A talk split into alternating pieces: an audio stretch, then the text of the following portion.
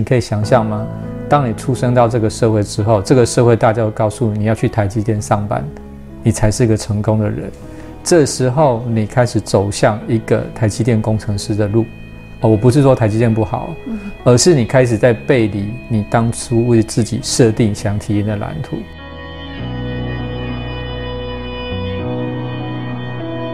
Hello，大家二零二零年过得好吗？欢迎来到完赛斯心灵对谈。我们今天很开心邀请到万能人生事务所创办人刘冠毅一哥。大家好，今天是我们第一场的二零二一年的心灵对谈，想邀请一哥来聊聊有关于做自己这件事。听玩粉跟赛友们聊到，就是在学习赛事以后做自己，有渐渐在松绑，但往往在实际生活境界来的时候，操作上的。这个难度如何做到？嗯，能够做自己，但又很自在。可是常常会有那个冲突跟矛盾。然后是不是要先认识自己，才有办法做自己呢？想听听一哥的见解。是，我觉得，我想这大概是我们学了身心灵之后，大家最常听到一句话嘛，就是要做自己。那在这个部分，我自己呃，跟大家分享我经历的历程嘛。因为我们在以往的所受的教育里面，都是告诉我们要替别人着想是一种美德，所以突然当你突然听到说你要做自己的时候，我们都会直觉连接，那我是不是变成是一个很自私的人？那我这边想请问大家哈，如果今天有一个人他对你非常的好，他对你是无条件的支持，你想做什么他都供应你，那他说你只要做得开心就好，你只要想做什么他都支持你。对于这样支持你的人，你会怎么去看待他？哦，嗯，有有被爱、被包容、被理解。对，而且他愿意无条件支持你嘛，他也不要求你任何的回报。对对。那大家知道吗？我们今天会来到这个物质实相体验，就是你的灵魂，或者再讲你的内在的自己。既然他有一个渴望，他想要来体验这个物质生活，因此其中的一个面相。你的灵魂，或是你内在自其中一个面相，就是你被派来到这个物质实相来体验。那你的内在自己，就是我刚刚提到这个无条件支持你的人。你的内在一直在供给你各式各样的能量，你想要做什么，甚至他提供你无限的潜能。你今天不管想当钢琴家，想当厨师，他都是无条件的支持着你。当然，你的内在当初要来到这物质实相之前，他有一个自己设定的蓝图。这也是你来的目的，可是你现在在体验物质实相，你跟你的灵魂从来都不是分离的。那你可以想象，当因为你基于自己的渴望跟理由来到物质实相，比如说你今天想要来体验当一个厨师的生活，但是你可以想象吗？当你出生到这个社会之后，这个社会大家都告诉你你要去台积电上班，你才是一个成功的人。这时候你开始走向一个台积电工程师的路。哦，我不是说台积电不好，而是你开始在背离你当初为自己设定想体验的蓝图。那你对于一个这么无条件支持你的人，你居然可以背弃他，那这是不是另一种自私？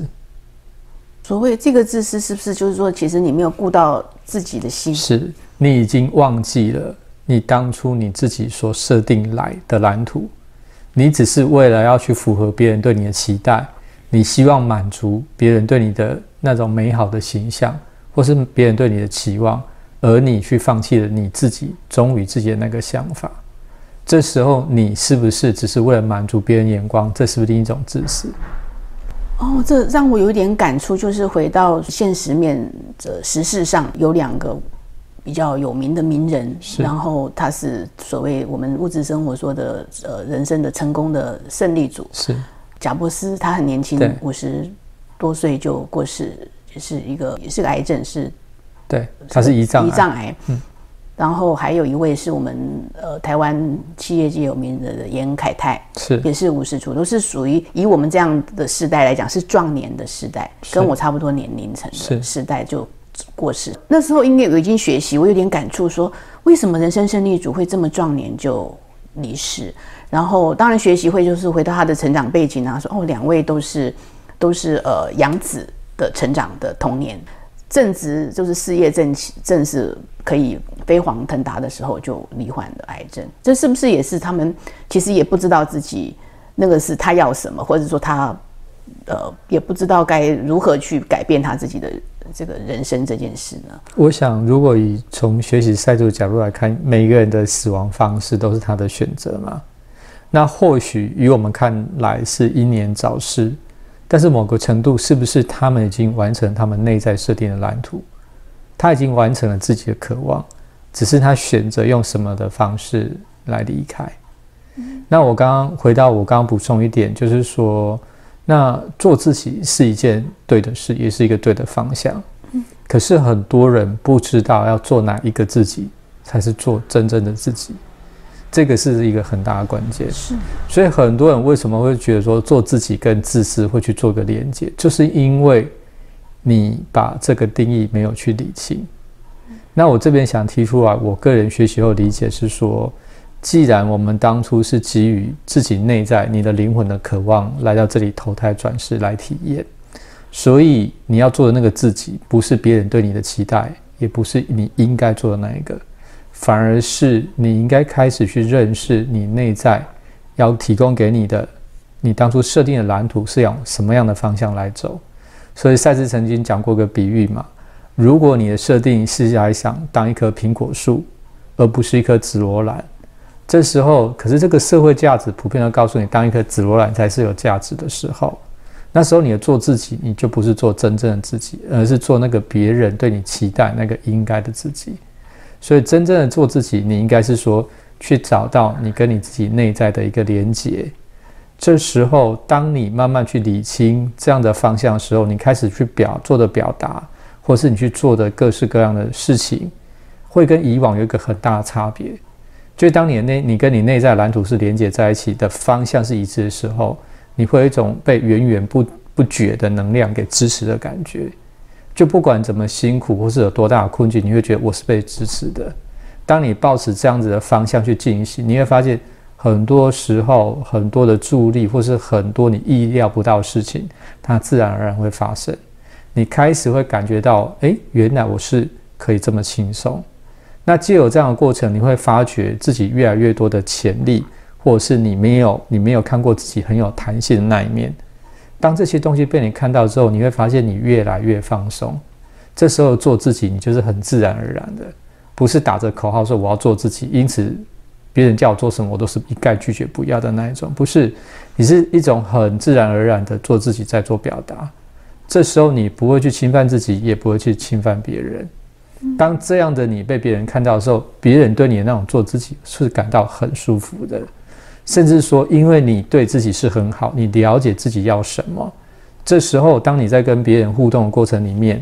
你不会去卷入别人那种不必要的情绪或混乱里边。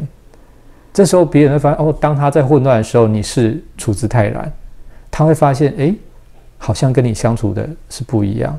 这时候做自己，你甚至不只是在自己那个圆里面把自己照顾好，你甚至有办法自然而然把你的圆扩大。你理解他在做什么，你理解他在他的混乱里边，你不止把自己照顾好，你也不会再把更多的混乱加注在这个人身上，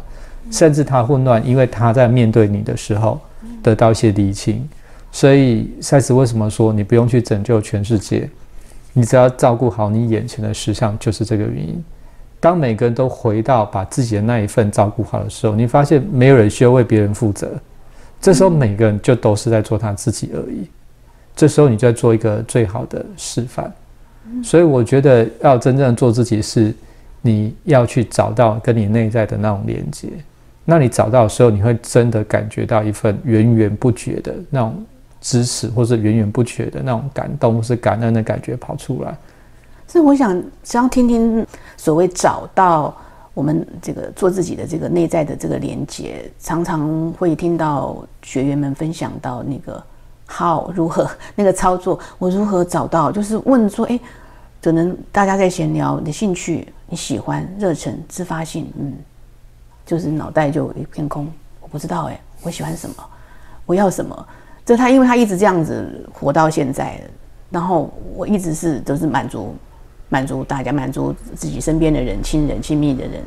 然后家人。然后，你们开心就好，你们开心，你你你喜欢就好，你高兴就好，或者甚至于父母的这个价值。那所以我说，哦，你们开心我就开心。可是他已经太长久、长期这样子在生活，所以也不知道自己其实那是不是他要的，或者开开不开心，他已经不知道了。他如何去找到说那个是那不是他要的，也不是我们要的？我之前推推荐大家一本书嘛，《觉察这种这本书就讲得很好。他用一个很简单的概念，就是我们常常依附在很多事情上，我们依附在不管是物品上，依附在角色。很多人依附在角色，比如说我今天是某个人的妈妈，我是某个人的太太，我是某个人的婆婆，我是某个人的员工。你把这些角色都放在你自己之上，所以你从来都在做这些角色应该做的事，而不是做一种你发自内心想做的事。所以反过头来说，那你怎么样去跟真正自己做连接？那你可以问问你自己啊。如果我都不用扮演任何的角色的时候，我只是扮演我自己，那你会想怎么做？那有些时候，因为你深受被这些东西依附太深，所以一开始我建议的方式是，你可以做一些生活中的小改变，你开始去做一些你平常不会做的事，或是去看读一些你平常不会读的东西，让不同的视角开始流入你的生活，这时候你才有办法松动。那你越松动，你的弹性就要越来越大。那这时候，呃，再次讲一个很重要的东西，就是从你内在一直不停给你各式各样的讯息或是指引，希望帮助你走向你当初自己设定的道路。因此呢，如果你没有去做松绑，这些内在来的讯息很容易因为跟你现在那种限制性的信念不符合，就会被你阻挡掉。因此你要做的是，透过各式各样的方式，让自己放松下来。把你所依附的角色各式各样都放下了，那问问你自己，如果这件事为你自己而做，你会想怎么做？